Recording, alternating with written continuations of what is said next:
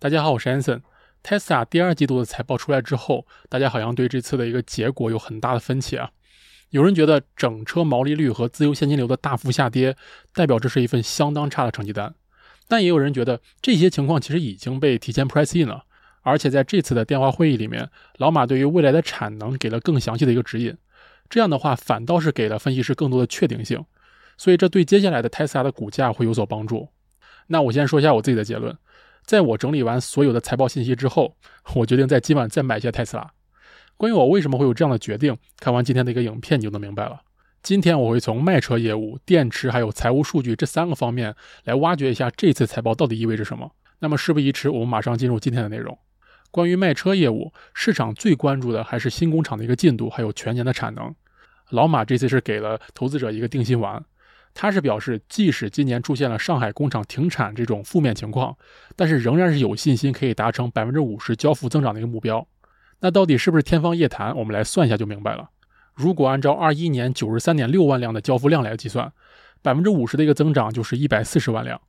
今年上半年，Tesla 这边是已经交付了五十六点五万辆。那么在接下来两个季度，Tesla 如果想达成它的目标的话，最起码要交付八十四万辆车。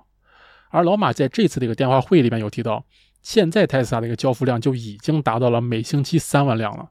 他们的目标是在年底达到每星期四万辆的产能。那按照这个数据来算的话，接下来特斯拉只要在第三季度保持每星期三万辆的产能，然后在第四季度达到每星期交付四万辆的目标就 OK 了。因为产能是会逐渐增加的，所以理论上今年达成百分之五十交付增长的这个目标是完全可行的。但前提是不能再出现像第二季度上海工厂停产的这种黑天鹅事件，因为这次上海工厂停产所带来的长尾影响是非常大的，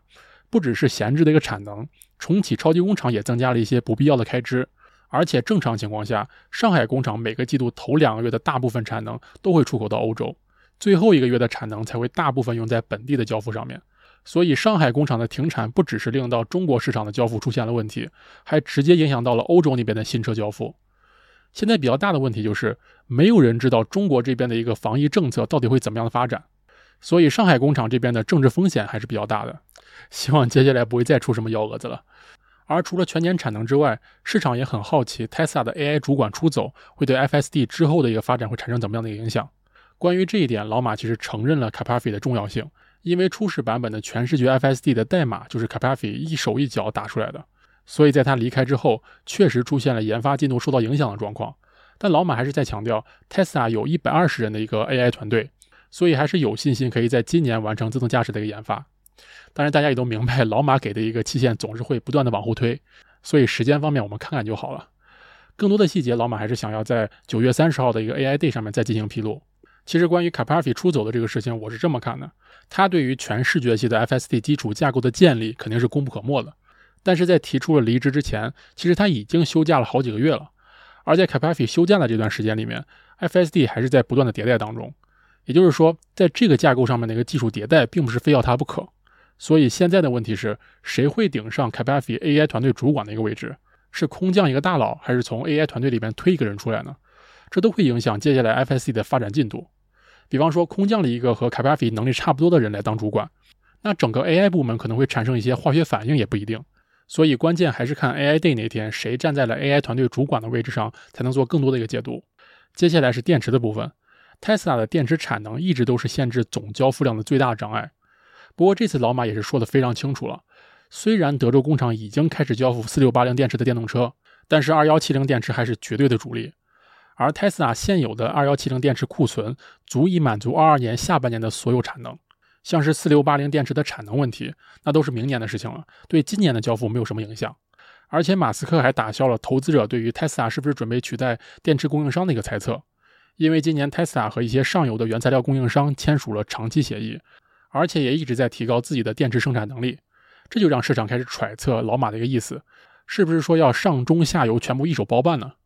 马斯克也说得很清楚，现在最大的问题就是贵金属开采和提炼的情况。像是锂矿这些，在全球其实有很多，但是提炼出碳酸锂的一个技术和能力还是非常有限的。所以，Tesla 为了能加快这个进度，就只能撸起袖子一起干。关于电池相关的贵金属开发难度，我在会员文章里面有详细的分析。不过目前来说，Tesla 是已经签了很多电池金属的一个长期合同，所以除非再出现有像疫情这样的影响，否则供应方面不会出现太大的问题。而四六八零电池方面，现在 Tesla 的目标就很明确，先给车装上四个轮子，上路跑了再说，剩下的东西再慢慢往里面装。也就是说，Tesla 现在的目标并不是如何把四六八零电池的密度或者结构进行优化，而是先进行量产，就和之前 Model Y 的一个情况差不多。等达到一定的量产水平了，再去针对电池的一个结构或者原材料进行迭代。我是觉得他们的这种策略是非常棒，以量产为第一目标，这就保证了企业发展不会因为研发出现问题而陷入停滞的一个状态。然后就是到这次的财务数据。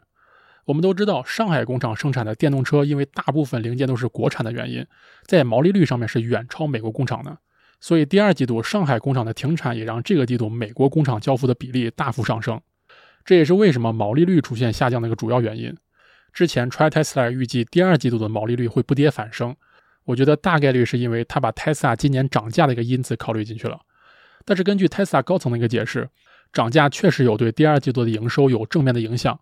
但是这个部分的提升是被汇率给抵消了，而且因为原材料涨价和国际物流的运费还处在高位，这些也对毛利率产生了负面的影响。除此之外，市场之前还一直在担心柏林和德州工厂发展的一个情况，因为之前马斯克在 Tesla Owners Silicon Valley 的采访当中有提到，新工厂的一个产能因为供应链的一个影响一直提不上去，这就让两间新工厂变成了一个烧钱的大熔炉。所以，投资者也都很关注，到底新工厂在初期的量产爬坡会对 Tesla 的毛利率产生怎样的一个影响？关于这一点，Tesla 的 CFO 有提到，这个部分的费用已经在销售成本里面体现了，而且新工厂前期的产能爬坡会持续对第三和第四季度的利润率产生影响。从损益表里面我们能看到，这个季度整车业务的营收下降幅度是比成本要多的，但是这个影响似乎并没有我们想象当中那么夸张，它们上下的误差大概在百分之五左右。这个数据其实是符合机构的预期的。不过，随着上海工厂的一个复产，还有今年几次的一个涨价，第三季度的毛利率还是可以期待一下的。除了毛利率下降，我看到不少人都在关注 Tesla 卖比特币的一个消息。竟然还有人在说，如果不是把手上的比特币给卖了，Tesla 这个季度的自由现金流就会是负数。看到这样的消息，我是真的无语。我估计能说出这样的话的人，可能连最基本的会计知识都没有搞明白。自由现金流的计算公式是营业现金流减去资本支出，而卖出比特币的收入在财务报表里面是归类在投资现金流的部分，和营业现金流是半毛钱关系都没有。所以不要再说这个季度的自由现金流大幅减少是因为卖比特币赚的钱了。而且说实在话，Tesla 现在卖比特币也没有亏很多。二一年第一季度的时候，Tesla 用三万两千左右的一个价格买入了大概四万八千个比特币。然后在四月份的时候卖出了百分之十，也就是大概四千八百个，我就当做他们是在中间的价格卖的，按照五万五千那个价格来算。然后今年第二季度在两万八千的价格卖了百分之七十五，那么换算下来其实也就亏了两千万美元。对于 Tesla 现在的体量来说，其实无伤大雅。所以这一次自由现金流下降，完全就是因为毛利率的下滑，还有资产重组带来的支出增加。不过这个情况在今年下半年应该会慢慢变好的。还有另外一个点就是 Tesla 的资本支出占营收的一个比例是持续下降的，这就代表这间公司的营业杠杆非常不错。这主要是因为在过去的五年里面，Tesla 的交付量是增长了九点一倍，但是全球的员工数量只是增加了二点六倍，这就代表了 Tesla 用高度自动化的流程和机器降低了劳工成本。而且 Tesla 在这几年一直都是全球最有吸引力的雇主之一，每年申请 Tesla 岗位的求职人数从二零一九年以来增长了四倍。到二零二一年是超过了三百万人，但是 Tesla 只聘请了其中的百分之一到百分之二的人，这就让这间公司可以优先筛选到最厉害的工程师和员工。简单来说，招到的都是精英，每个人能创造的价值也要远超他们每个月的薪水，这就让生产和研发效率都有很明显的提升，最后形成了一个正向的循环。最后还有一些细节，今天我没有提到，不过我已经整理了一个完整的思维导图给大家，这个我会放在 Patreon 上面，大家可以点简介栏的链接免费领取。其实最让我兴奋的，并不是这次的财报数据有多亮眼，或者老马又提出了什么有趣的想法。我最满意的，其实就是看到 Tesla 对于现在宏观环境和未来挑战的应对方法。我们能看到 Tesla 在这个阶段去卖比特币，增加现金流来应对未来的挑战，同时减少研发和资本支出，并且提前去和上游原材料供应商签订长期合约，来保护之后的电池产能。他们这样的应对方式，即使不算上马斯克的影响，也都是非常正确的一个选择。至少我作为公司的股东是希望看到我投资的企业能有这样的一个前瞻性。那这就是今天所有的内容了，希望大家看完之后有所得着。我这边开了一个免费的电报群，方便大家可以互相交流自己的看法。而 Telegram 的一个频道主要是会不定时的放一些数据和重要事件，链接都在简介栏。那么最后不要忘了点赞、留言、加订阅。我们下期影片再见了，拜。